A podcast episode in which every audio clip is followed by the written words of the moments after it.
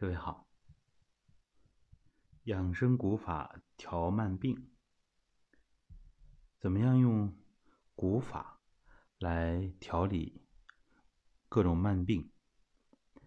那么我们传统修身呢，现在已经形成系统的运动处方，而且在一步一步的分享出来。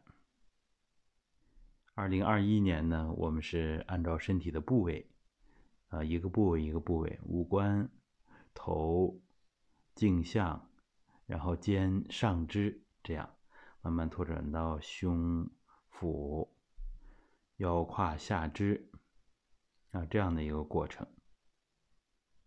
那么二零二二年呢，我们会呃具体的，呃更多的分病种来。把这个运动处方传递给大家。那么我们这个专辑呢，也有啊一晃一年半没有更新了，一年半多了。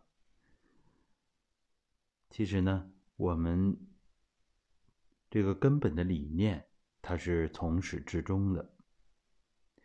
我们大家呢，掌握一些基本的方法啊，基本可以兼顾各种疾病。它的辅助康复、自我啊疗愈啊，应该是强调我们这种自愈的能力。我们大家靠自己，用这种非非药物疗法，是吧？啊，疗愈身心。这里边呢，就是我们呢，重点是调整人的整体机能，所以呢，可以学会几种基本的。